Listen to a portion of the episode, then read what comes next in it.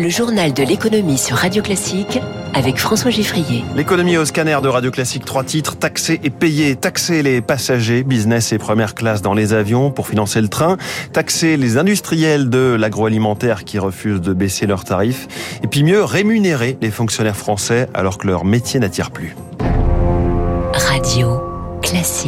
Un secteur économique peut-il payer pour le développement d'un autre concurrent? Cela semble être euh, le destin de l'aérien vis-à-vis du train. L'avion semble faire les frais de son image d'industrie polluante et réservée à une clientèle aisée. Le ministre des Transports, Clément Beaune, qui s'en prenait au jet privé cet été, souhaite une nouvelle taxe, cette fois sur les vols réguliers, uniquement sur les billets de première classe et de business, qui alimenterait le fonds de 100 milliards d'euros pour le train annoncé par le gouvernement en février. Bonjour Vincent Dujardin. Bonjour François. Directeur général d'Alquier Communication, euh, spécialiste du secteur aérien. Alors avant de parler chiffres, sur la philosophie de cette idée, est-ce que cela a du sens de taxer l'avion au profit du train? Moi, c'est quelque chose qui est apparemment euh, séduisant et on va dire dans l'air du temps. C'est facile de taxer un, secteur qui euh, finalement a très peu de défenseurs actuellement. Néanmoins, moi, ce qui me dérange un petit peu, c'est quand on oppose deux secteurs, qu'on oppose l'aérien et le ferroviaire, alors même que l'aérien fait face actuellement à des enjeux qui sont énormes, qui sont des enjeux de décarbonation. Et on sait que la décarbonation pour le secteur aérien, pour les compagnies aériennes, coûte très très cher, que ce soit en, nouvel appareil à acheter ou alors tout simplement dans le SAF, c'est-à-dire le carburant d'aviation euh, durable, qui, pour des grandes compagnies aériennes, peut euh, représenter à horizon 2030 jusqu'à 1 milliard d'euros par an. Hum. Euh, viser les classes business et première classe, c'est un symbole politique aussi, le retour de la chasse aux riches peut-être avec, avec le risque constitutionnel aussi d'inégalité devant l'impôt c'est un symbole euh, politique, mais moi j'y vois surtout un marqueur euh, personnel et un marqueur politique pour Clément Bonne. C'est-à-dire à un moment où on entend beaucoup l'aile droite du macronisme s'exprimer, et ben là euh, Clément Bonne a envie de faire entendre cette petite musique de l'aile gauche avec cette mesure qui est encore une mesure très symbolique, mais qui peut parler à cette frange gauche du macronisme. Alors, alors vraie question, est-ce que les passagers business et première polluent plus que les classes éco? On peut dire qu'ils polluent plus, oui, parce que ces passagers ont une fréquence, ils prennent beaucoup plus l'avion que les passagers euh, économiques. Et puis même si on raisonne d'un point de vue strictement euh, de l'avion, il y a moins de sièges dans la business et dans la première versus euh, l'économie. Donc, on pourrait dire que oui, ils polluent un peu plus que les passagers économiques. Et même que le siège business ou le siège première est nettement plus lourd, hein, d'ailleurs, que le siège de, de, classe éco. Alors, cela peut quand même contribuer à un signal prix, rendre l'avion moins compétitif par rapport au train? Moi, ce qui me dérange, c'est qu'on pousse vers le moins bien alors qu'on devrait pousser vers le mieux. L'idée, ce serait plutôt de rendre le transport ferroviaire beaucoup plus euh, compétitif.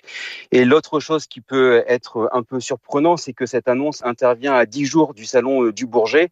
Et on sait qu'au salon du Bourget, euh, beaucoup de pays étrangers vont être là, qu'on va parler compétitivité, décarbonation du secteur aérien. Et on peut s'interroger sur le timing de cette annonce. Alors, il y a le timing, il y a donc aussi les chiffres. On parle de 100 millions d'euros qui seraient récoltés par cette taxe à peine 0,1% des 100 milliards euh, du plan pour le ferroviaire. C'est une goutte d'eau euh, quand même utile? C'est une vraie goutte d'eau parce que quand on sait que un kilomètre de ligne TGV coûte entre 10 et 15 millions euh, d'euros, si on arrondit, ça ne fait jamais que 10 kilomètres de ligne TGV. Oui, effectivement, c'est une vraie goutte d'eau. Alors, comment trouver les 99,9 milliards restants, vu que l'État ne compte verser qu'une toute petite partie? Malheureusement, je pense qu'il euh, va falloir trouver euh, des recettes euh, nouvelles, certainement peut-être par un impôt, même s'ils ne veulent pas nécessairement le dire. Et je crains que nous financions tous un peu ces 99,9 milliards d'euros et peut-être aussi dans le prix du billet de, train.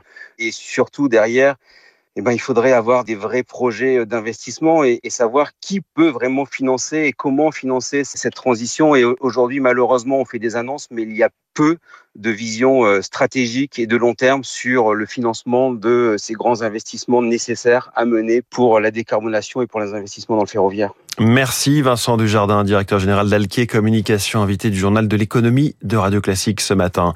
Il est 6h53, eux aussi craignent de subir les foudres d'une nouvelle taxe. Les grands noms de l'agroalimentaire sont désignés ces derniers jours par le gouvernement comme les méchants de l'histoire sur la question de l'inflation.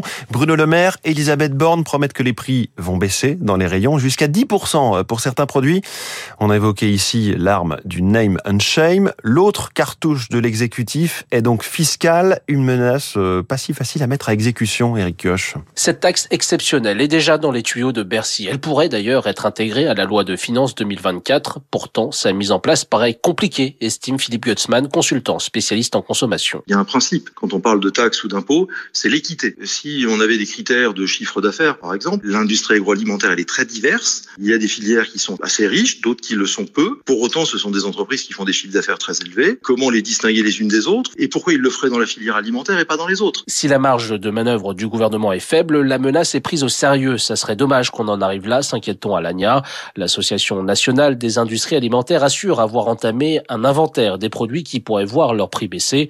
Mais cela ne se fait pas en un mois, peste-t-on en interne. Les grandes marques ont pourtant intérêt à aller vite, explique le spécialiste du secteur, Olivier Dauvert. Plus le temps va passer, plus l'écart de prix entre les grandes signatures des rayons et les marques de distributeurs va s'accroître. Et donc, si les grandes marques veulent préserver leur volume, alors elles n'auront pas d'autre choix que de baisser leur prix. En 2022, la baisse des volumes d'achat en grande surface s'est reportée à 62% des grandes marques vers les marques distributeurs, un chiffre qui inquiète encore plus les industriels qu'une éventuelle taxe. En matière de distribution alimentaire, les appétits continuent de s'aiguiser autour de Casino, avec cette fois Auchan qui se positionne. Le groupe propose une fusion Daniel Kretinsky, qui est lui-même en discussion avec euh, Casino.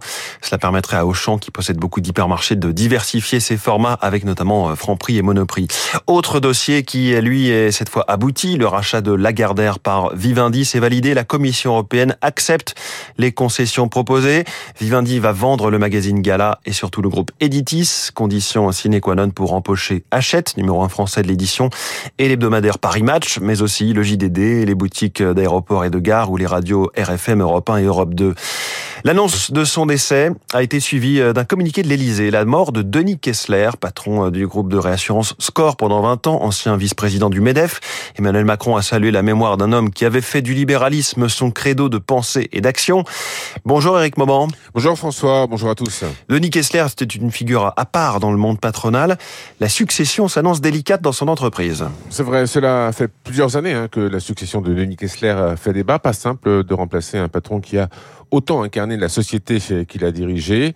Il va falloir composer avec les susceptibilités et les ambitions de chacun. Score a connu trois successeurs en deux ans. En attendant l'arrivée du nouveau président, c'est Augustin Dromanet, vice-président du conseil d'administration, qui assure l'intérim à la présidence du groupe. Et ce, conformément au règlement intérieur du groupe, il sera épaulé dans sa tâche par euh, Thierry Léger, fraîchement nommé directeur général, qui présentera le 7 septembre son nouveau plan stratégique avec une large place euh, accordée à la transition écologique. D'ici là, eh bien, le conseil d'administration espère bien avoir trouvé un successeur à Denis Kessler, un cabinet de recrutement est chargé de cette tâche. Parmi les noms qui circulent, figure euh, celui de Fabrice Brégier, ancien patron de ADS, actuel président de Palantir et du comité des nominations de Score. Éric Mauban en direct, transition bien plus en douceur chez Dassault Systèmes, le spécialiste des jumeaux numériques. On parlait autrefois surtout de conception assistée par ordinateur, le dessin en 3D d'un futur modèle de voiture par exemple. Après une stabilité rare à la tête de ce groupe du CAC 40, Bernard Charles va passer la main, 28 ans qu'il en était le patron. C'est Pascal Dallos qui prend les rênes, lui qui, qui était directeur général délégué depuis 2016.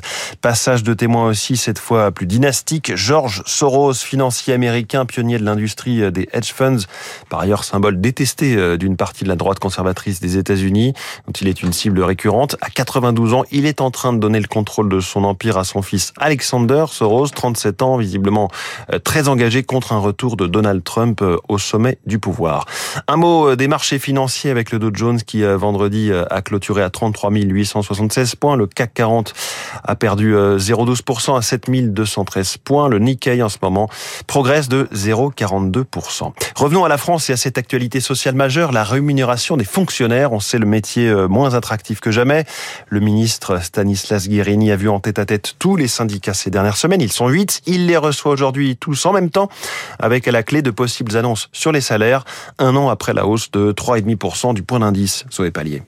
Il y a un double décrochage, dénoncent les syndicats. Le pouvoir d'achat des fonctionnaires s'érode à la fois dans le temps, sous l'effet de l'inflation, mais aussi par rapport au secteur privé, souligne Luc Faré de l'UNSA. La moyenne de revalorisation dans le secteur privé est de l'ordre de 5%. Ce n'est pas le cas euh, dans la fonction publique. De la même façon, il y a une prime appelée la prime Macron. Le gouvernement a incité les entreprises à donner euh, à leurs salariés et à ce jour, il n'y a rien pour les agents publics. Tous les syndicats demandent une revalorisation du point d'indice jusqu'à 10% de hausse réclamée par la CGT. C'est le seul moyen de trouver des candidats auprès de 60 000 postes vacants dans la fonction publique, estime Mylène Jacot de la CFDT, pour qui il faut aussi accélérer les progressions de carrière. Des agents de catégorie B avec euh, un niveau de qualification équivalent au bac ou à bac plus 2, ils passent les trois premières années de leur carrière au SMIC. On a aujourd'hui un million d'agents publics, c'est-à-dire 20% des effectifs qui sont payés au SMIC. Ça n'est pas entendable. Les principales annonces aujourd'hui devraient d'ailleurs porter sur les bas salaires.